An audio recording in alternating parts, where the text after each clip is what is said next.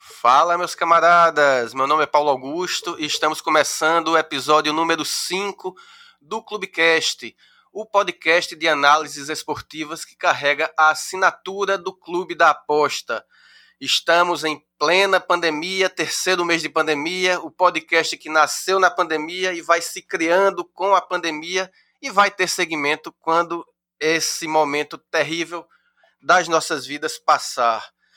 Bom, Estamos gravando nessa quinta-feira pela manhã, quinta-feira, dia 4 de junho, e temos a participação de nossos ilustres convidados, painelistas, e vamos apresentar cada um deles.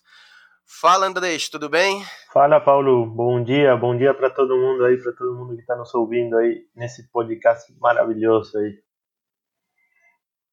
Temos também o nosso trader Paulo Sales. Fala, Paulinho, tudo bem? Opa, fala galera que ouve o Clubecast aí. Um abraço, Paulo. A Andrés, uruguaio mais brasileiro de todos, e Thiago Milan também. Tamo junto, é isso aí. E conforme já anunciado pelo Paulinho, nosso especialista em tênis e em outras coisas mais, Tiago Milan. Fala, Tiago, tudo bom? Fala galera do Clubecast, beleza? Bom dia, bom dia Paulinho, bom, bom dia Andrés, bom dia Paulo. Mais um, mais um podcast aqui do clube, prazerzão, segunda edição aqui que eu estou participando. Vamos falar um pouco de tênis que temos boas é, notícias aí para a galera que, que segue o esporte. É isso aí, vamos falar de tênis, mas você também vai falar de futebol e outras coisas, não adianta se esquivar. Bom, hoje nós temos no primeiro bloco, nós vamos falar sobre o mundo da pandemia, o mundo do esporte preparando para a volta em meio à pandemia. Já temos alguns esportes, algumas competições, especialmente na Europa, já com datas marcadas para retorno, algumas já retornaram, como falamos em episódios anteriores, e vamos falar um pouco sobre estes preparativos do esporte em tempos de pandemia. Todo mundo louco para ver a bola rolando nas quadras, na, no campo de futebol, enfim, o mundo do esporte de volta. Teremos também, vamos dar uma passada pelo futebol na América do Sul. Hoje, infelizmente, a América do Sul é o centro, a América Latina, na verdade, é o centro da pandemia e o esporte aqui ainda está um tanto quanto que sem data para voltar. Vamos dar uma passada geral, ver como está a situação, como estão as competições, o que é que nossos analistas pensam a respeito deste, desta situação que envolve os países aqui do continente. E vamos também dar uma geral nas, nas negociações que estão acontecendo no futebol brasileiro durante essa quarentena tem o Flamengo renovando com, com Jorge Jesus, tem contratação de peso no Fluminense, enfim. O Clubecast está chegando cheio de atrações e tem também as sessões Tip da Semana e o momento Chorei na Kombi. O Clubecast episódio 5 está começando. Chegando falando sobre o mundo se preparando para o retorno. A gente já tem vários campeonatos na Europa que já tem bola rolando. Ontem, na quarta-feira, dia 3 de junho, tivemos o retorno do campeonato português, por exemplo. O alemão já tá já teve três ou quatro rodadas disputadas desde que foi retomado. E outros campeonatos também já tem bola rolando, na Dinamarca, na Estônia, alguns países com menor expressão. No entanto, a gente tem no tênis possibilidades de retornos em breve. Nós temos exatamente hoje a NBA, hoje, dia 4 de junho, a NBA definindo sua fórmula de retomada, o formato que vai voltar. Nós vamos falar mais sobre isso na próxima semana. Uh, é isso, nós temos vários esportes voltando e eu queria começar com o Thiago, falando justamente sobre o tênis. Como é que qual o panorama que você dá pra gente, Milan? Como é que tá? Já tá rolando torneios exibições? A gente tem novidades em competições oficiais? Fala aí. Então, Paulo, temos notícias muito legais para a galera que está acompanhando o circuito de tênis, né? Tanto masculino como feminino.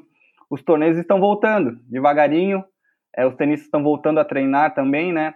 Temos previsão assim de torneios oficiais da ATP e da WTA para agosto. Né? Essa é a previsão é, oficial para a volta dos torneios. Eu acredito que sim, que vai, que vai ocorrer essa volta em agosto, porque já estão acontecendo alguns burburinhos, algumas fofocas aí no mundo do tênis, que muito provavelmente a gira americana de quadra rápida vai voltar, que a gira americana é justamente em agosto, né? Que é a gira prévia ao US Open, né? Um dos torneios mais importantes do mundo. Então, acredito que o, os torneios oficiais vão voltar em agosto. É, vamos ter o US Open, inclusive uma boa notícia também para a galera que, que gosta de tênis no Saibro. Roland Garros, que é o Grand Slam em Paris, também foi confirmado para final de setembro. Então, os torneios estão voltando, os organizadores também estão com, com, com boa preposição né, para que esses torneios aconteçam. E já temos algumas exibições também acontecendo agora nesse mês de junho. Temos exibições na Croácia, na Sérvia, que o Novak Djokovic está organizando. Temos torneios na Espanha, na França também vamos ter um torneio com vários top 10, com Lucas Pouy, com Davi Goffin. Então, os jogadores estão voltando, já está voltando um pouco ao normal, digamos, a rotina do circuito mundial de tênis. O, o Roland Garros, inclusive, eu estava lendo uma matéria de que eles não só estão uh, anunciando a data para acontecer, como estão uh, dizendo que vai ter público. Você, é, esse, esse torneio exibição que você falou que o Diogo está organizando também tem previsão de ter público, ainda que seja um público pequeno. Se não me engano, são, são mil espectadores assim por, por, por dia, o, a quantidade de ingressos vendidos. É, você acha que a, a dinâmica do tênis silêncio, por favor. Aquela coisa, o, todo mundo parado assim. Isso é o que permite, digamos, termos uh, eventos com público. E será que mesmo com, com esta dinâmica não chega a ser um certo risco? Então, eu acredito que é possível, né, controlar um pouco mais o público do tênis, né? Não é tantas pessoas, você pode controlar o número de ingressos. Isso também no futebol você pode, né? Mas futebol como um esporte de massa, né? Com muito alcance, talvez é, é, o público fique um pouco desgostado, ou se você vender somente 5 mil ingressos, 3 mil ingressos. Isso no tênis eu acho que é um pouco mais controlado, dá para fazer com o público, né, óbvio, tomando as precauções, né, com todo esse novo protocolo do coronavírus, testando, enfim, né, e tudo isso que a gente está vendo já ao longo dos últimos meses. Mas eu acho que sim, é possível fazer com um público reduzido, né, em países que já esteja a pandemia controlada, e aí vai ser questão só de seguir bem os protocolos e, e seguir a vida, né? Porque agora, a partir de agora, a nossa vida mudou. Então a gente vai ter que meio que se adaptar a essa nova, essa nova vida, né? Pós-pandemia.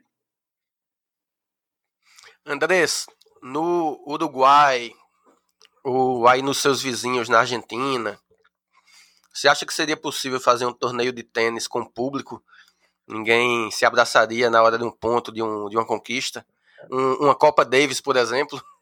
Cara, pra ser sincero, aqui no Uruguai não sei como é a torcida de tênis em si, mas na Argentina a gente já viu, a gente vê o trabalho que os organizadores passam cada vez que o Deo puxou, porque os caras não fazem silêncio hora nenhuma, né? Os caras estão lá torcendo que nem que nem show de futebol. Para o argentino toda coisa é, é show de futebol. Inclusive teve eu estava assistindo esses dias o, o o World Padel Tour em Buenos Aires eles tiveram o mesmo problema. Os argentinos banalizando lá, torcendo que nem, que nem torcida de futebol. Os caras, para eles, tudo, tudo é futebol, como eu falei.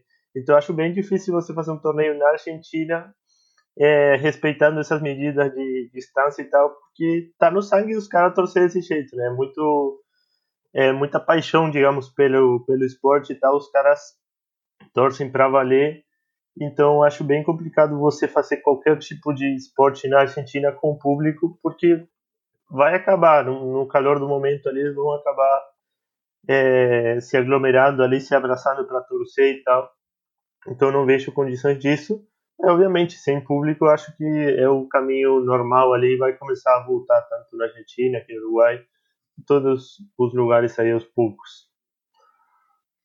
E como é que você está vendo esse, esse retorno de muitos dos esportes, principalmente na Europa?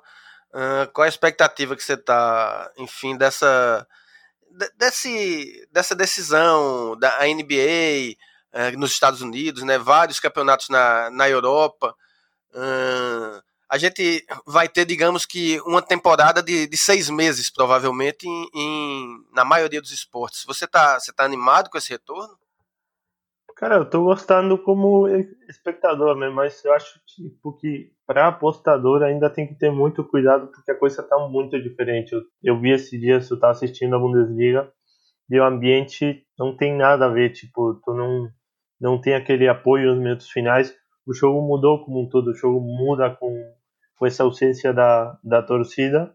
Então, como apostador, é, eu sempre recomendo para a galera ter muito cuidado nisso, porque não é a mesma coisa. Não adianta querer fazer a mesma análise de quando tu tinha um time com torcida, porque não é a mesma coisa. Mas para o cara que, que assiste os jogos é muito legal, né? A gente tá tendo uma, vai ter uma Copa do Mundo de cinco meses ali, jogo todo dia, toda hora ali para assistir tudo que é campeonato. Então, é, desse ponto de vista é muito legal. Paulinho, você como trader, tem acompanhado, obviamente, os campeonatos, a, na Alemanha especialmente. É, esse fator que, que o Andrés falou de, de público, para quem é Panther, quando você vai fazer uma análise do, do pré-jogo, é, muitas vezes o fator campo, o fator peso da torcida, é, é, é, um fator importante quando você vai determinar, quando você vai precificar, quando você vai fazer a odd justa para o evento. No caso do trade, a, a torcida faz uma diferença na análise. E como é que você tem visto? A gente já comentou após a primeira rodada do retorno do futebol alemão, qual foi as impressões que, que, que houveram, que, que estiveram após essa rodada. A gente falou um pouco mais também uma semana depois. Hoje a gente já tem quatro ou cinco rodadas disputadas. Uh, atualizando, fazendo um update, um update nessa pergunta, como que você tem visto o retorno no futebol alemão em termos de dinâmica? Se é, ele funciona do jeito que funcionava quando parou, ou se tem diferenças? Ah, cara, é, eu particularmente, né, a gente como trader, e eu particularmente posso falar por mim, eu não trabalho com muita análise pré-live das partidas, né? E é estranho, talvez, para quem é apostador Panther ouvir isso, né? Mas nós traders não, não nos importamos muito com isso, particularmente eu também trabalho dessa forma. Então, para mim, é, às vezes eu nem sei assim que posição o time está na tabela, né? Então, isso é.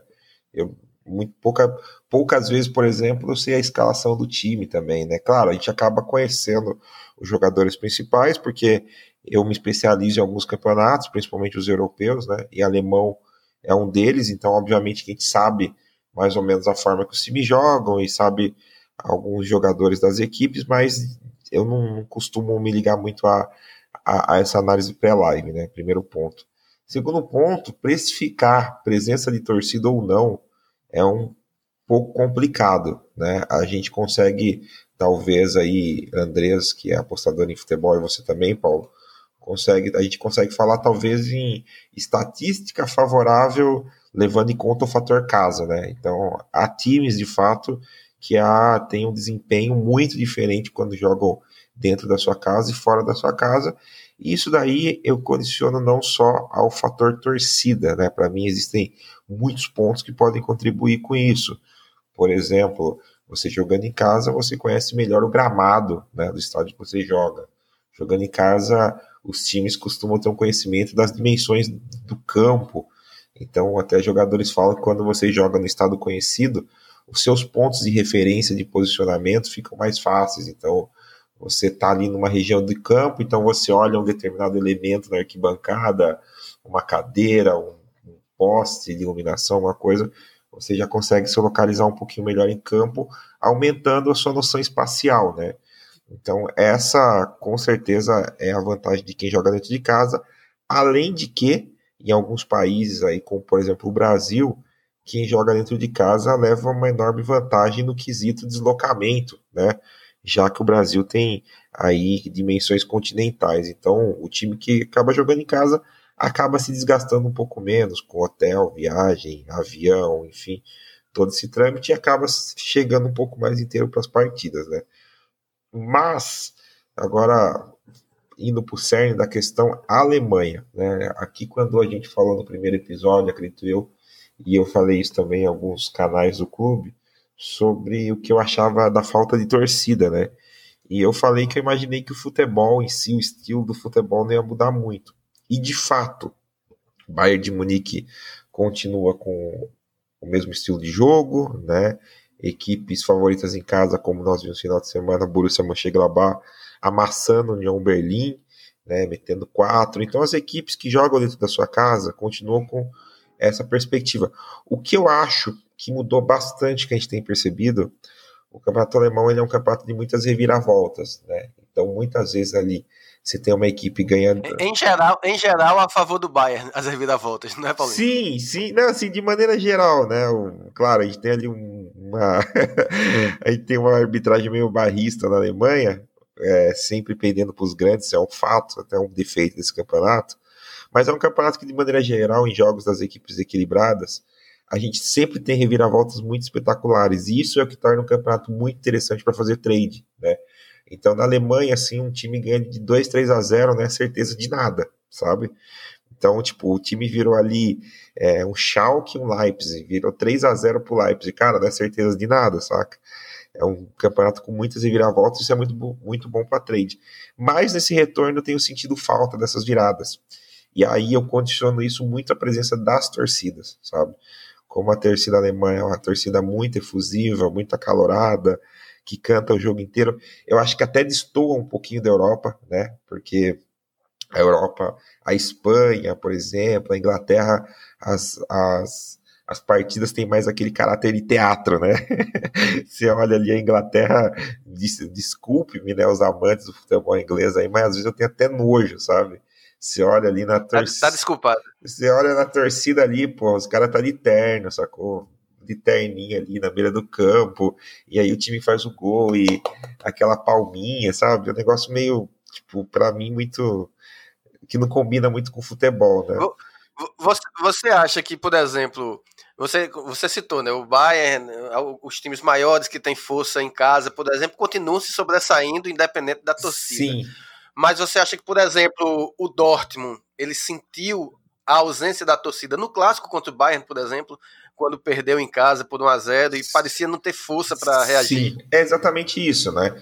Ah, os times de ponta, principalmente Leipzig, Bayern e Dortmund, eles têm uma, uma força financeira muito grande, né? Então, essas equipes, elas se sobressaem nisso, né? O orçamento de Bayern, por exemplo, é ridiculamente maior do que quase todas as equipes juntas, somadas da, da Bundesliga, né? Então, acaba que no final das contas eles vão ter uma superioridade técnica muito grande. Mas nesses momentos críticos, nos jogos mais equilibrados entre as equipes, entre aspas, menores, né?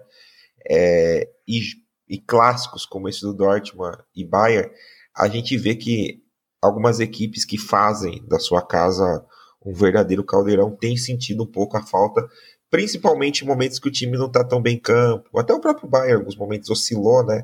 Dentro da partida, não costuma passar muitos perigos, mas dá aquela oscilada, a gente percebe que sim, eu acho que faz diferença sim. O problema é que a gente não consegue precificar isso, né, Paulo? Até o tanto que isso influencia. Então acaba ficando um fator mais subjetivo aí e assim, de maneira geral, para fazer trade ou para assistir, eu acho que futebol sem torcida é uma coisa muito chata, né? Então, fica aí a minha nota de repúdio a, a futebol sem muito torcida. Bom. Milan, eu queria fazer duas perguntas para você, uma bem rápida e outra a partir da sua resposta. O Wimbledon, ele de fato foi cancelado, é isso? Não há mudança, não há alteração em relação ao Wimbledon, certo? Não, o Wimbledon cancelado, né, pro esse ano, 2020, né? Inclusive eles tinham uma cláusula de seguro contra a pandemia. O único torneio, eu acho que dos, dos de tênis, pelo menos, que tinha essa cláusula e eles ganharam uma bolada, então eles não vão sofrer financeiramente, né? A federação inglesa e o clube, no caso de Wimbledon, é o clube que organiza, né? O, o torneio. Eu vejo, eu vejo muito o pessoal falando em vírus chinês, agora eu tenho dúvida se não é um vírus inglês, hein? Esse vírus aí. Verdade. o Wimbledon tinha, o Wimbledon tinha seguro contra a pandemia, isso é incrível. Era o único torneio é, que tinha dos, dos Grand Slams, né? Dos quatro maiores, era o único torneio que tinha seguro contra a pandemia. E eles, pagaram, eles pagaram durante 20 anos esse seguro, que tinha contra a pandemia e justo esse ano eles conseguiram né, se safar e financeiramente o clube não vai ter nenhum problema. Mas sim, o Wimbledon cancelado esse ano, somente em 2021, agora, para a gente ter tênis na, na grama, no caso. Pois é, é, justamente por conta dessa informação que eu lhe faço a outra pergunta. O, a Premier League, que acontece também na Inglaterra, assim como o Wimbledon, marcou sua data de volta, de retorno ao futebol, dia 17 de junho, ou seja, daqui a duas semanas. Daqui a duas semanas já temos dois jogos agendados para o retorno da primeira divisão do futebol inglês. E a Championship, que é a segunda divisão, hum, tem a volta marcada para 20 de junho. O futebol é um esporte cujo risco de, de contato, de contaminação é muito maior do que o tênis. E o Wimbledon cancelou. Você acha que houve alguma precipitação em Wimbledon nessa decisão de, de simplesmente cancelar a disputa do, da competição de maneira tão cedo, tão, enfim, tão antecipada? Eu acho que não, Paulo, porque é o seguinte, assim, tem alguns fatores que são um pouquinho diferentes do, fute, do futebol, né? Por exemplo, o primeiro fator é que o Wimbledon, ele tem que acontecer no verão da Europa, né? Por causa que é um torneio em quadra de grama. Se começar a postergar um pouco mais ali já para o outono da Europa, já fica difícil manter uma quadra com condições que, que ocorra o torneio, né, da melhor maneira. Então é agora, a, a data para acontecer o torneio ficou muito curta, realmente tem que ser nessa data. Então eu acho que foi bem cancelado. E outra questão importante, que é diferente do, por exemplo, da Premier League, é que os jogadores já estão lá no país, né? Todos eles, né? Todos os jogadores de futebol moram lá, é, estão já no, no local onde vai acontecer a competição. O Wimbledon é diferente. O Wimbledon vem tenistas do mundo inteiro, da Argentina, dos Estados Unidos, da Ásia, da Europa, de toda a Europa. Então, a logística para levar todos esses tenistas para um torneio na Inglaterra ia ser muito complicado durante esse período que ainda está acontecendo a pandemia, por exemplo, aqui na América do Sul está muito forte a pandemia. Então, eu acho que não tinha muito para onde ir. Eu acho que a, o cancelamento era a melhor opção e infelizmente só o Wimbledon em 2021 agora. Ainda na Inglaterra, uh, Andrés, a gente vai ter essa daqui a duas semanas o, o retorno da Premier League e eu estava pensando que uh, injusto ou irônico talvez seria se a Premier League fosse. Se acontecesse o que aconteceu na Espanha, na, na França, por exemplo, que a Liga encerrasse a competição e declarasse o Liverpool campeão, assim como na França foi declarado o Paris Saint-Germain campeão, ou se a competição fosse cancelada, como na Holanda, sem que ninguém fosse campeão. É, seria muito duro para o Liverpool não ser campeão porque a competição foi cancelada, ou ser campeão, entre aspas, no, não é tapetão, mas fora de campo, porque não, porque não poderia retomar uh, os jogos. Uh, esse retorno da Premier League, ainda que sem público, ainda que com todas as restrições, tornando talvez o campeonato inglês ainda mais frio do que muitas vezes é, uh, no final das contas pode acabar trazendo um, um certo alento para o Liverpool na provável conquista desse seu primeiro título em 30 anos, não é? Cara, seria um, uma sacanagem sem tamanho você cancelar a Premier e deixar sem, sem campeão visto a diferença de pontos que o Liverpool levava para o segundo colocado. Se, se não me falha a memória, o Liverpool com uma vitória a mais já se consagra como, como campeão, uma ou duas, não tenho certeza. Então, se, se tivessem cancelado, a gente poderia assegurar que o Liverpool não leva mais a Premier. Né? É, se não levou agora, não leva mais. Mas eu acho que, que o justo teria sido. É, poderia, não teria problema na Premier ter declarado o Liverpool como campeão. Eles já são campeões, vamos, vamos ser sinceros aí, não tem como o Liverpool perder esse título. Não sei o que o Paulinho queria comentar ali, queria agregar. Ah, eu tenho para mim que o campeonato vai voltar por causa do Liverpool, cara. Eu acho que eu acho que é um dever moral da Premier League voltar, sabe? Claro, brincadeiras à parte por causa da pandemia, né? Que é um assunto sério. Mas eu tenho para mim, cara, que a Federação Inglesa, tipo, marcou esse retorno por causa do Liverpool, né? porque muito tempo, Liverpool, aliás, nunca foi campeão, né, para quem não sabe, da Premier nesse formato novo, e persegue esse título há muitos anos, né, e agora que chegou tão perto, acontece essa desgraça mundial, né, então a gente pode dizer aí que o Liverpool seria, em tese, o time mais azarado do mundo, né, Andrés? É, e com, é, só, só é, ajustando aqui a tabela, como o Andrés havia falado, é isso. O, o Liverpool, neste momento, tem 25 pontos de vantagem para o City uh, e tem 10 jogos ainda a serem disputados pelo City. Ou seja, o City faz no máximo 30 pontos. E se o Manchester, se o Liverpool ganhar dois jogos, o Liverpool já é campeão ou se o City deixar de ganhar dois jogos, o, o Liverpool é campeão, independente de qualquer outra coisa. Ou seja, dificilmente, real, realmente é preciso que, sei lá, um raio caia lá em Enfield dez vezes seguidas para que o Liverpool deixe de ser campeão essa temporada. Inclusive, eu, eu acredito que o Liverpool vai, vai ser bem interessante ver como o Liverpool vai reagir. Eu acho que o Liverpool não vai ter mais força para buscar aqueles 100 pontos que muito se falava do Liverpool tentando isso. Acho que o Liverpool vai garantir essa Premier aí. Acho que deve vencer é, dois é, nessas duas primeiras rodadas ali já levar a Premier. E vai ser bem interessante ver como o Liverpool vai se portar nesse restante do campeonato ali. Se o Liverpool vai mesmo tentar esses 100 pontos ali, que seria uma campanha histórica, que era para o que o Liverpool estava caminhando ou se o Liverpool vai largar o campeonato, digamos, e, e começar a entregar pontos ali. Acho que vai ser muito interessante ver esse, essa atitude do Liverpool ali. É isto.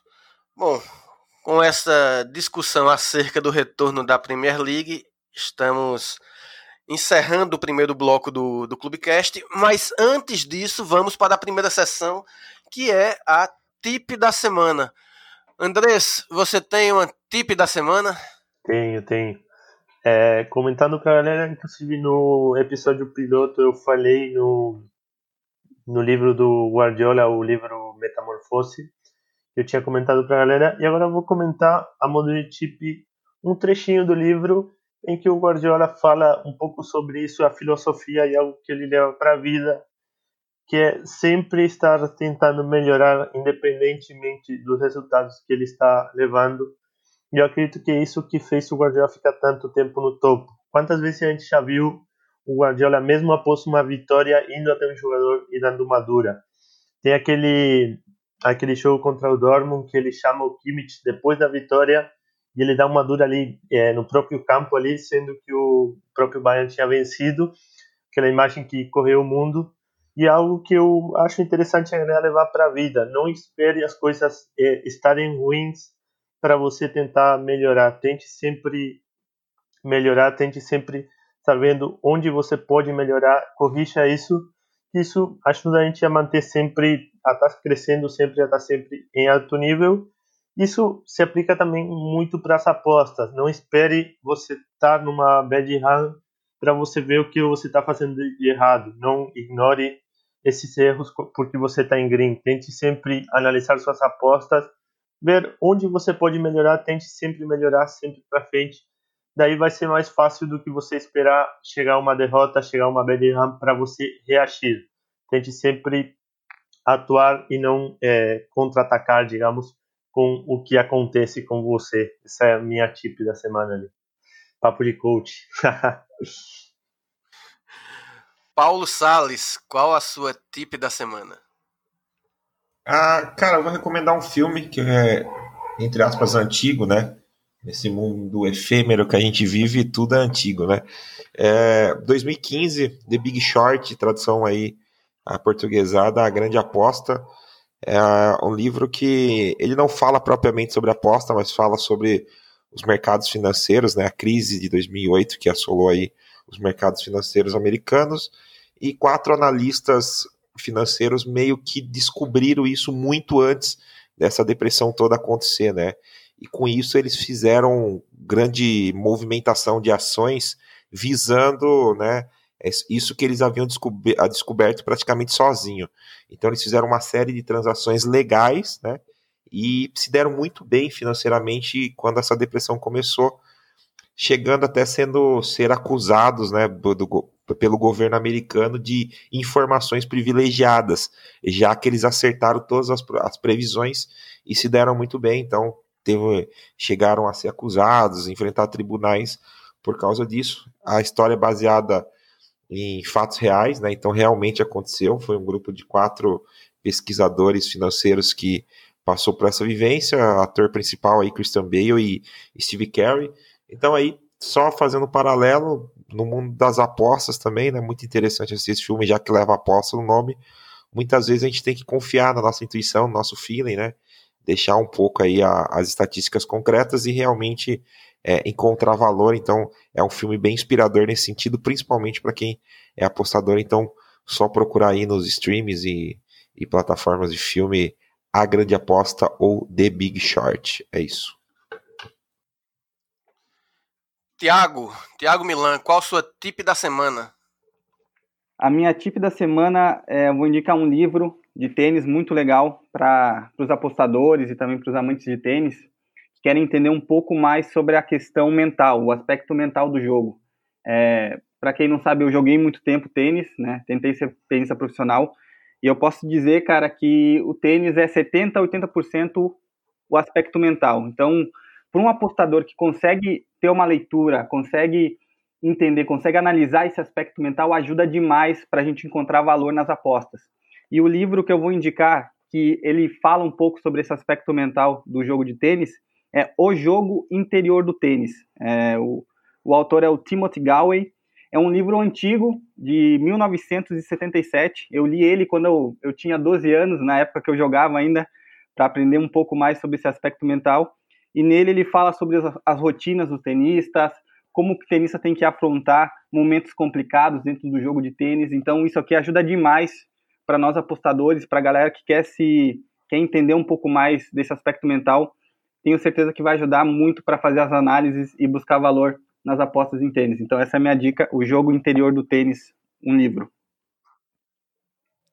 Bom, a minha tip da semana não é exatamente um livro, mas são os livros publicados por uma editora. Não é jabá da editora, que fique claro, é apenas porque em momentos, em tempos de pandemia, a gente sabe como empresas menores estão passando por dificuldades e a editora Grande Área, ela é a principal responsável pela publicação no Brasil de livros como Klopp, como os dois livros do Guardiola, inclusive o que o, o André citou, o Mourinho Rockstar, a Pirâmide Invertida, todos esses são livros que são publicados pela editora é, Grande Área aqui no Brasil.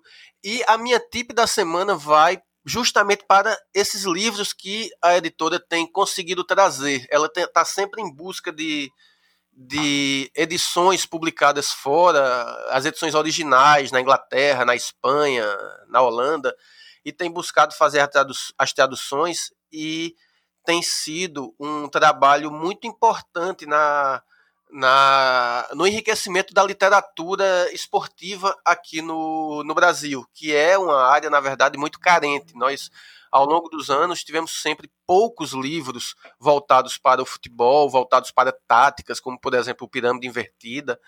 E é, então a minha dica da semana, minha tip da semana vai para os livros da editora Grande Área, que estão todos disponíveis no site da editora. Ou seja, entrando no site você vai enxergar lá. E eu acho que vale muito a pena hum, para quem gosta de, de futebol, além do que é disputado nos quatro, nas quatro, dentro das quatro linhas. Essa é a minha tip da semana e com ela nós encerramos o primeiro bloco. Vamos agora para o segundo bloco do Clubecast. Saímos da Europa, aonde estávamos sobrevoando os temas voltados a essa retomada do esporte mundial, onde lá é o, digamos que é o epicentro da retomada, e vamos para a América do Sul, onde temos também um epicentro mais da pandemia, não da retomada dos esportes. E queria começar primeiro com o Andrés, nosso brasiguaio ou uruleiro. Uh, e, e, queria que você desse um panorama desse. Como é que uh, você tem visto as movimentações é, de futebol aqui pela América do Sul? Você se observou alguma coisa? O, se não me engano, o Paraguai é o único país que já tem data, inclusive, de, de retorno do campeonato paraguaio. Mas tem, campeon... tem país que já cancelou. Enfim, você, você tem algumas um, um panorama para gente? Bom, eu tô um pouco mais por dentro do que são o campeonato argentino e uruguaio, que são nos quais eu aposto. É, eu vi isso de que o campeonato paraguaio estava voltando ali, Paraguai inclusive que está bem tranquilo, digamos, enquanto a pandemia. É, na Argentina as coisas estão bem complicadas, como você mesmo citou, a Argentina já encerrou a Superliga e a Copa da Argentina, e as divisões inferiores também foram encerradas com a única diferença de que é, os times que vão subir, eles vão ter que jogar os playoffs, não vai ficar time sem subir e eles também não vão é, subir os times automaticamente. Então vai rolar uns playoffs ali, inclusive teve muita reclamação por isso, porque tinha alguns times que já estavam muito é, acima, bem colocados, numa situação similar à do Liverpool ali, e eles mesmo assim vão ter que jogar playoffs é, e podem perder essa vaga na Superliga, é, e o, é, os times da C podem perder essa vaga na B e assim por diante. É, mas ainda não temos uma perspectiva clara de volta na Argentina. É, inclusive o Deportivo Riestra, time que está na B Nacional na Argentina, foi vai ser punido porque descobriram que eles estavam treinando escondido, digamos, para você ver o nível ali. Eles foram descobertos é, e então não é, eles foram, foram proibidos então, nenhum time treinando, nem nada, os times vão ter que voltar aos treinamentos quando isso for permitido, e aí sim é, pensar numa volta do campeonato, mas ainda não tem, visto que Buenos Aires está numa situação bem complicada quanto à pandemia. É, aqui no Uruguai. Parece ser bem difícil na, na Argentina, né, Andrés? Parece ser, ser, bem difícil o campeonato argentino conseguir manter a competição com um número de clubes razoável, né? Sempre, por alguma razão, aumenta o número de clubes e fica essa competição com vinte e tantos times. É, para galera que não sabe, a Superliga chegou a ter 30 times, né? Num campeonato bizarro que tinha 29 rodadas é, e uma rodada dos clássicos. Os caras pegaram fazendo, não, vamos fazer 29 rodadas e um dia a gente vai botar todos os clássicos. Assim chegou a ser o campeonato argentino. Agora estavam diminuindo na expectativa de chegar aos 20 times de novo.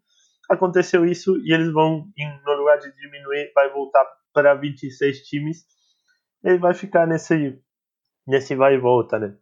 Quanto ao Uruguai, é, começaram as reuniões para definir o protocolo de volta do campeonato mas já se definiu que é, os campeonatos é, de clubes do interior aqui não vão acontecer, vai ficar para 2021, visto toda a logística que isso implica, ali os times tendo que viajar de ônibus até Montevideo, times da fronteira, a gente sabe que a situação aqui no Uruguai está mais complicada na fronteira ali com Rivera, é, no caso do coronavírus, então esses campeonatos não vão é, ter continuidade, mas o campeonato uruguaio, esse sim, está se vendo os protocolos. Inclusive ontem o Uruguai teve o primeiro dia desde que começou, desde que teve o primeiro caso aqui, a não ter novos casos positivos.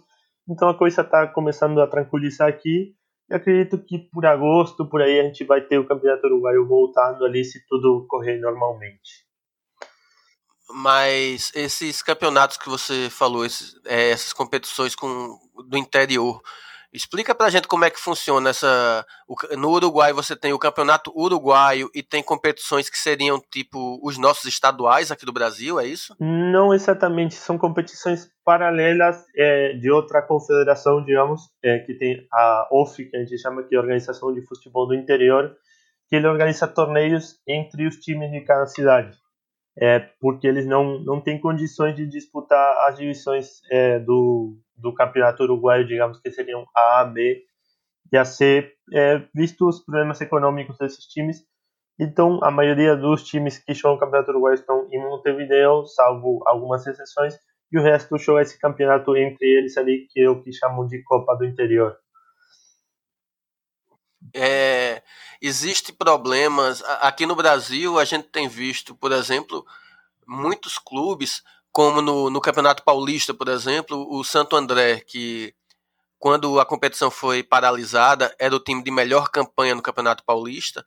Ele já praticamente se desfez do, do seu elenco porque não tinha condições de estar tá mantendo o pagamento de salários, enfim, os contratos com jogadores sem ter futebol. E isso é reproduzido em vários clubes menores do futebol brasileiro, vários clubes que não estão ou na Série A ou na Série B. Uh, essa realidade é, você enxerga também aí no Uruguai, Andrés? Assim, times menores que não estão na primeira divisão uruguaia, eles têm tido dificuldade de manter seus elencos, assim, têm se desfeito de seus elencos? Cara, até então não não vi muito disso, ou seja, já tinha times que já estavam em crise antes, que estão em crise todo o tempo, que eles vão continuar em crise, obviamente. Mas não, não foi visto, visto muito disso, porque aqui no Uruguai, ou seja, time profissional é só time da Série B e da Série A, e apesar disso, é, são times que não têm sua principal fonte vindo das torcidas. A gente sabe que, tirando o Penharol e Nacional, que o resto dos times tem torcidas bem pequenas, e a principal fonte vem é, da, dos direitos de imagem que foi é, continuou sendo pago normalmente teve um, um, breve atraso que eu vi esses dias mas é, isso continua sendo pago então os times não tiveram tantos problemas no que eu vi no, no geral ali Paulinho você costuma trabalhar fazer trade em, em competições sul-americanas também ou seu foco é mais na Europa Cara, eu foco mais na Europa. Eventualmente, não vou falar que eu não faço, né? Mas dentro do meu trade representa muito pouco as competições sul-americanas, pelo estilo de jogo, enfim. Também pelos horários que são mais aí na parte da noite, né? E acaba também é, se sobrepondo a, nos finais de semana aos jogos europeus que eu acabo dando prioridade, né? Por uma questão de estilo de trabalho e, e oportunidades que eu enxergo dentro do meu trabalho. É isso eu fico pensando aqui, o, a Libertadores, ela encerrou, ela foi paralisada quando havia sido disputada apenas a segunda rodada da fase de grupos. Ou seja, a Libertadores ainda está no, no começo de sua, de sua trajetória, digamos assim. Ainda tem quatro rodadas da, da fase de grupos e para só depois começar o, mata-mata. Uh, você. O que é que vocês acham? Assim, a gente tem condições de encerrar a Libertadores esse ano? Porque uma coisa é, por exemplo, um país como o Paraguai, onde a competição. É, onde a situação da pandemia está mais ou menos controlada e eles estão anunciando para 10 de junho a volta aos treinamentos e 17 de julho a volta do, da competição mas tem situação como no Brasil, por exemplo, que já era assim na semana passada e continua assim esta semana. É o país que é, tem o, o maior número de mortes por dia no mundo atualmente. O Brasil não é o país que mais morreu gente ao todo, na soma, mas a, a, os números diários. É, ontem, por exemplo, o Brasil foi o país que foi o primeiro lugar, o país que morreu mais gente, e tem sido assim nos outros dias. E a Libertadores é uma competição continental. É, vai ter jogo, em tese, teria jogo no Paraguai, mas também teria que ter jogo no Brasil.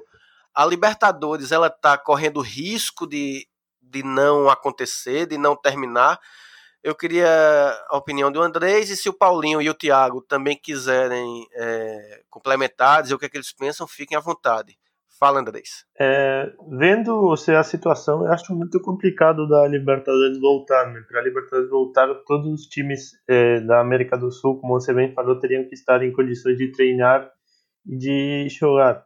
Mas, conhecendo a Comebol, a gente, todo mundo sabe a várzea que é a Comebol, eu tô achando que a Comebol vai tentar fazer uma gambiarra ali para não perder essa essa edição da Libertadores ali, fazer alguma coisa, algum formato diferente, mas eu acho que a gente vai ter essa edição 2020 da Libertadores sim.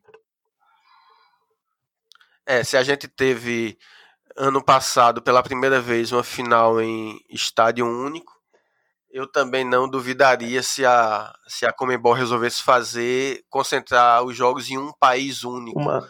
O problema é que para fazer isso teria que se paralisar os outros campeonatos nacionais que porventura tenham voltado, né? Eu não sei se, é, se conseguiria. É uma Comebol que organizou a final da Copa Libertadores da América na Espanha, né? Aí tu já vê a incoerência dos, dos caras. É, é, verdade. Tiago, fala. É, isso que eu ia falar, isso que você disse, Paulo. A questão dos campeonatos nacionais, né? Já vai ficar muito condensado o calendário. Imagina aqui no Brasil, é, os times já reclamam, já reclamam normalmente, né? Que são muitos jogos, estadual, brasileiro. Ainda mais agora, com esse período parado aí de três meses ou mais, a gente ainda não sabe. Vai ficar muitos, muitos jogos para serem feitos em cinco, seis meses e ainda tem mais Copa Libertadores, é, Copa do Brasil e outros campeonatos, vai ser meio complicado encontrar aí uma forma para poder fazer tudo isso, né? Vamos ver como é que vai ser. Não tenho ideia como é que vai, como é que vai ser o futuro disso não. Paulo, eu acho que a volta dos campeonatos aqui a nível sul-americano, principalmente Libertadores e muito Campeonato Brasileiro também que não começou ainda, eu acredito que se voltarem vai ser mais por uma questão financeira saúde financeira dos clubes, né? Não propriamente com tempo hábil, porque, cara, principalmente pela curva de contágio que está acontecendo no Brasil, que os especialistas dizem que nós nem chegamos ainda no pico da pandemia, né? E a gente tem muita gente morrendo. E muito, números muito elevados de contágio, etc. Né? A gente tem também aqui o Peru, que é um país também que, que vive maus momentos, a gente tem o Equador também. Então, na América do Sul, me parece que isso está longe de acabar. Então, uma volta agora, se voltar dentro de um mês, que eu acho que é um prazo muito recente, como disse bem o Milan, a gente vai ter cinco meses para realizar todos os campeonatos. Retomada do Campeonato Paulista, Libertadores, Sul-Americana, Campeonato Brasileiro.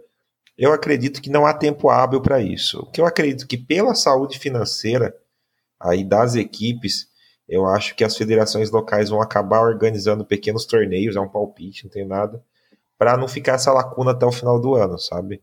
Mas ao meu ver, hoje é tudo muito uma incógnita e os times estão com pressa para voltar, né? A gente vê o Flamengo aí já forçando a volta aos treinos, não porque acredita que está tudo bem, mas porque financeiramente uma equipe como o Flamengo, com todo o poderio financeiro, já está sofrendo os reveses aí da, da pandemia, né? Então é isso. Eu acho que os times vão forçar uma volta muito por conta da situação financeira aí que eles têm passado nesse momento de paralisação.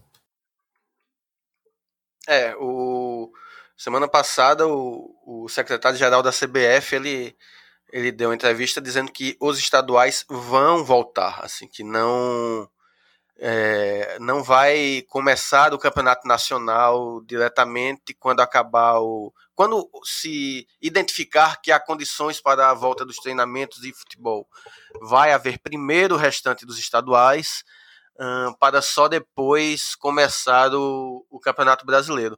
A questão é que tem, tem muito estado querendo já uh, liberar treinamento, como já tem acontecido no Rio Grande do Sul, é, já a partir de, de meados deste mês. E como o Paulinho falou, a, a curva aqui ainda está crescendo, então é, eu tenho a impressão de que todos esses esses dados, é, todas essas expectativas e perspectivas, essas datas que, que vão sendo ventiladas, assim como uma projeção, tudo isso deve ser revisto ainda uh, após cada semana. Semana a semana a gente vai ver qual é o, o impacto que a pandemia vai ter no Brasil e após cada semana eu não tenho dúvida de que essas datas vão ser reavaliadas. E infelizmente eu, a minha impressão é de que o futebol no Brasil ainda vai demorar um bocado para ser retomado, não com regularidade, não de maneira como era antes. Isso aí vai demorar muito mesmo. Mas, mesmo com todos os protocolos, eu acho que vai ser algo que deve demorar ainda para, para continuar. Bom, estamos. Vamos encerrar o segundo bloco, mas antes deles, vamos para o momento Chorei na Kombi desta semana. O meu momento chorei na Kombi, ele vai para o nosso querido jogador brasileiro espanhol Diego Costa. Ele foi condenado num, num julgamento que aconteceu hoje pela manhã na Espanha a, por fraude fiscal. Ele foi, foi condenado a pagar uma quantia que é perto de um milhão de, de euros por conta de fraude. Ele é réu confesso, na verdade, durante o julgamento ele admitiu a, a culpa e por conta disso acabou sendo sendo condenado e enfim, deve estar neste momento dando a sua bela chorada na Kombi por conta dessa fraude que, que ele admitiu que cometeu e que vai ter que, que arcar com as consequências do feito, do que foi feito. Bom, com o nosso momento Chorei na Kombi, estamos encerrando o segundo bloco do Clubecast e já voltamos com o terceiro bloco. É rapidinho. Bloco final do Clubecast, episódio 5. Vamos falar um pouquinho sobre futebol brasileiro, mas não sobre voltas ou não voltas, e sim sobre a movimentação que tem havido no entre os clubes. O Flamengo, que ainda era uma, uma, uma grande incógnita sobre a situação de Jesus, porque é, muito por conta da pandemia, não apenas por conta da sua valorização, o técnico Jorge Jesus, não apenas por conta da valorização que ele teve, mas o Brasil, o, o epicentro da pandemia mundial neste momento, Jorge Jesus, 65 anos de idade, faz parte do chamado grupo de risco, mas eis que ele anunciou que continua no Flamengo até 2021 com algumas cláusulas que não foram deixadas claras, mas que indicam que propostas de determinados clubes da Europa podem fazer com que ele saia sem maiores problemas. Esse, essa renovação de Jorge Jesus do Flamengo foi um, um reforço para o Flamengo, Paulinho? Cara, é sim e não. Né? Sim não. Eu acho que Jorge Jesus ele veio da Europa com uma expectativa alta, né? Ele cumpriu essa expectativa que lhe foi determinada, sendo campeão né, brasileiro da Libertadores, principalmente. Mas ele está fazendo um pouco de novela. Ele está se sentindo aí, para mim, a último pacote, última bolacha do pacote, né? Última Coca-Cola do deserto aí porque na Europa ele não tem essa abertura toda que ele imagina ter, né? Infelizmente, não não estou aqui retraindo e nem e nem falando mal do trabalho dele, que foi espetacular no ano que passou, mas cara, infelizmente a Europa não dá essa, esse peso todo às conquistas de Libertadores e Campeonato Brasileiro, visto que a gente teve aqui nos últimos anos no Brasil treinadores excelentes como Murici Ramalho, né? O próprio Mano Menezes, que foi um, um treinador que teve muito tempo por cima a gente teve recentemente o Tite, né, que foi um treinador que ganhou absolutamente tudo com, com maestria. Mano Menezes, Mano Menezes excelente é por sua conta, tá? Não, excelente, assim, teve um período excelente, né? Não que eu goste do trabalho dele, mas ele teve um período muito consistente que levou até a seleção brasileira, né? E esses nomes, eles nem chegaram a ser cogitados na Europa, né? E quando foram cogitados Mano, Murici, Tite, entre outros, são equipes de menor expressão, né? Então são equipes ali do segundo ou terceiro escalão da Europa. E então o Jesus ele está esperando essa grande proposta aí da Europa vir, né, de times grandes e tal, e eu tenho certeza que não virá. Eu tenho absolutamente certeza que não vai pintar nada. Então fica essa novela de vai, não vai, vem, não vem, e isso acaba gerando um desgaste muito incerto para o clube, né? Porque o Flamengo, ele ontem acabou que fechou, né? Que ele, que ele renovou o contrato aí até 2021, mas fica colocando o time nesse mal bocado de não saber qual vai ser o planejamento exato para a próxima temporada. Então, assim, foi bom, mas foi ruim pelo desgaste interno gerado. Eu, eu queria dizer que uma das grandes tristezas que eu tenho com o Náutico, o meu time de coração aqui de Pernambuco, é o fato de o Náutico ter revelado o Mano Menezes para o futebol mundial. Né? Se o Náutico não tivesse perdido para aquele time de futebol do salão do Grêmio em 2005, o Grêmio teria continuado na segunda divisão e provavelmente Mano Menezes não teria virado Mano Menezes. Ele seria apenas Mano Menezes. O Mano Menezes que ia continuar treinando times do Rio Grande do Sul. Então essa é uma grande, esse foi um grande mal que o Náutico fez para o futebol brasileiro e eu me compadeço com isso. Andrés, é... Jorge Jesus no Flamengo, o que, é que você acha? Essa renovação de contrato dele?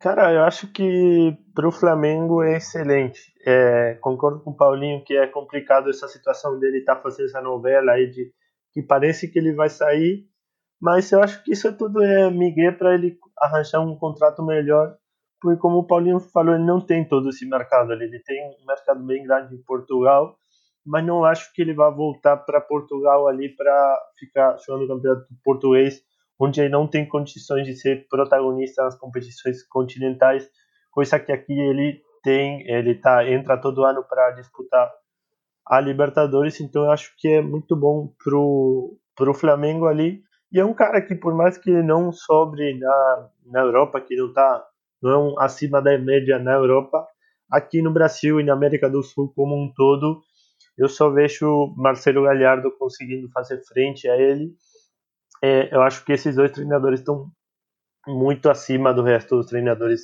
da América do Sul. Então acho que é excelente pro pro Flamengo manter ele como seu treinador. Tiago, você é torcedor do Grêmio, é isso? Não sou não, cara. Aqui é Colorado e eu me identifiquei muito com a sua fala sobre o Mano Menezes, cara. Você reviveu o Grêmio naquela partida e até hoje eu tenho que aguentar esses gremistas aqui falando dessa batalha dos aflitos que eu já não aguento mais, cara. é, para você ver a grandeza do Náutico, viu? Responsável por um dos jogos mais emocionantes da história do futebol mundial em todos os tempos. Verdade.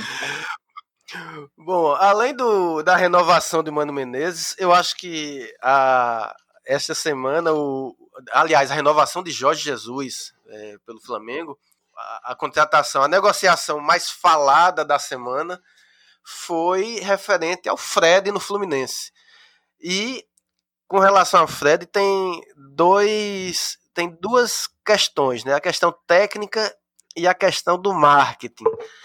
Primeiro, uh, do ponto de vista técnico, será que o Fred ele hoje, Fred foi ídolo no Fluminense nove anos atrás, dez anos atrás, eu acho, né? Algo assim. Será que a expectativa que, que a torcida tem do Fred é a mesma? É que ele repita o mesmo futebol daquele período? Agora, independente disso, dele jogar ou não bola dentro de campo, o fato é que a, a contratação de Fred já gerou uma receita gigantesca. Em tempos em que os clubes estão passando por dificuldade, o quadro associativo do Fluminense teve uma, uma subida enorme a, a, as camisas com o nome de Fred já estão esgotadas e já estão sendo produzidas mais. Então, assim, sob a ótica do marketing, passou a entrar uma receita no Fluminense que eu não sei se estava na conta do Fluminense é, que iria acontecer tudo isso. Uh, Paulinho, e essa chegada de Fred é, para o Fluminense é reforço dentro de campo ou é reforço só no mar? Cara, um bode na sala, né? Bode na sala. O Fluminense não é exemplo para ninguém nos últimos anos de contratação, visto que tem trazido aí jogadores em fim de carreira, posso citar aí Paulo Henrique Ganso, né? Entre outros. E, cara, Fred tá cavando sua vaga, talvez fechar aí seu último grande contrato da carreira. Né? Não fez boas passagens por Atlético, é, no Cruzeiro foi patético, né? Se há outra, outra, outra forma de descrever a passagem dele, tanto sofreu bastante com lesões e também fez parte aí do grupo que derrubou alguns treinadores na, na pífia campanha do Cruzeiro. E aqui no futebol brasileiro, essa carência de ídolos, né? essa carência de revelar grandes jogadores, faz essas equipes como o Fluminense, por exemplo, é, que tem uma certa identificação com o Fred, sim, né? É, trazer de novo, agora do ponto de vista do futebol dentro de campo, duvido muito da capacidade dele, técnica ainda, né? Eu acredito que ele pode contribuir muito pela experiência no quesito ali extra-campo, orientando os mais jovens, né?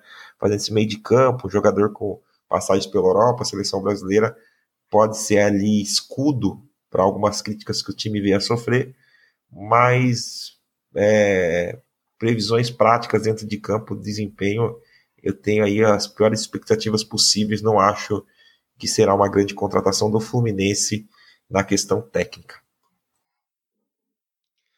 Tiago, você como colorado, como torcedor do Internacional, quando o Inter for jogar contra o Fluminense no Rio de Janeiro, no jogo válido pelo Campeonato Brasileiro, Uh, Fred escalado, lhe assusta ou lhe dá alívio? Cara, não saberia te dizer nesse exato momento qual que seria a minha sensação, cara. Eu acho que se fosse há cinco anos atrás, daria medo. Eu acho que hoje já o Fred já não, já não tem aquele mesmo respeito, já não tem aquela mesma aquela mesma performance, né? Como jogador, eu acho que não tenho, não teria medo não do Fred, cara, nesse momento não. e você, Andrés? Replico para você a pergunta. Fred escalado para jogar contra o Inter. Você vai dizer, ufa, ainda bem? Ou putz, lascou? Cara, conhecendo a capacidade do Inter de fazer cagada, eu teria esse medo ali, porque a gente sabe como é o Inter, né? Capaz do Fred aprontar para nós. Mas sendo objetivo, na realidade ali é uma tranquilidade. Eu acho que o Fred não é mais o mesmo. E mesmo vendo é, o ponto de vista do marketing, eu achei uma contratação irresponsável pra caralho do Flu. Não acho que o salário do Fred esteja sendo muito baixo agora, deve continuar sendo valores bem altos. E o Flu não está em condições de bancar esses salários, ainda mais considerando que o elenco do Flu já é um elenco um tanto envelhecido ali com o Nenê, com o Ganso é, não, não vejo sentido nessa contratação, por mais que seja um, um, ídolo e tal. O Flu não pode se dar esses luxos ali de, de gastar tanto em jogadores que não, não vai ter um retorno garantido ou mais chance de dar retorno dentro de campo ali. Me parece que foi uma contratação bem ruim do Flu ali. Mais uma, né? Talvez, Talvez a, o Fluminense tenha alguma informação que a gente não tenha, de que vai acontecer o Campeonato Brasileiro de Masters e que ele está fazendo um grande time, aliás. Está sendo um dos times mais fortes do Brasil, entre os Masters até agora. Está montando uma seleção para o Master. Bom, estamos chegando ao final do episódio 5 do Clubecast. É, eu queria primeiramente agradecer a participação de cada um dos participantes. Tiago, obrigado por ter aceitado mais uma vez, por estar aqui com a gente. Muito obrigado, Paulo, pelo convite. Sempre é um prazer participar aqui do Clubecast. Espero participar dos próximos também para trazer um pouco de notícias e falar um pouco de apostas e trading em tênis aqui para a galera que está acompanhando o Clubecast. Abração aí para o Paulinho e para o André também. Paulinho, de volta aqui. Obrigado por ter chegado mais uma vez. Opa, um prazer enorme sempre participar, né? Eu que quase não gosto de falar, acho que dá para perceber. Mas é, um abraço ao Andrés, ao Milan aí e a você também por ter disponibilizado esse espaço aqui. E mandar um abraço aí a todos os nossos ouvintes. Lembrando aí, nos siga nas redes sociais do Clubecast. E também siga aí no meu Instagram pessoal, só procurar aí Paulo Salles no Instagram, arroba pws.salles, vocês me acham dá pra gente trocar aquela ideia aí. Valeu, Paulo, pelo convite. Andrés, você já teve aqui no episódio piloto, mas nos episódios na Vera, essa foi a, a primeira participação sua. Então, você que estava curtindo suas férias, voltou e na primeira semana de retorno já bateu o ponto aqui no Clubecast. Obrigado. Valeu, valeu pelo convite, Paulo. Valeu aí, Paulinho, Thiago ali, papo muito bom ali. Paulinho, todo blogueiro, agora chamando a galera pro Insta aí, gostei. É, mas é isso. Um abraço para todo mundo, para os ouvintes aí também. Valeu pela, pela moral aí. É isso. Valeu, Paulo. E conforme o Paulo Sales antecipou, você que ouve o, o Clubecast também pode participar do nosso programa. Mande seu recado, acesse, siga o Clubecast no Instagram, o arroba Clubecast. Deixe sua, seu recado nos comentários, no direct. Mande um e-mail para podcast.clubecast.gmail.com. Participe do programa, dê sua opinião, dê sua, seu recado, interaja conosco, sugira temas, assuntos que você gostaria que fosse tratado, critique, diga o que é que a gente pode melhorar. Seu recado vai ser lido, você vai participar também do Clubecast. O Clubecast está disponível no site www.clubecast.com.br e também nos principais agregadores de podcast, no, no, Spotify, no Google Podcast, no iTunes, entre outros. Semana que vem voltamos com o Clubecast número 6. Estamos terminando esta edição. Grande abraço para todos.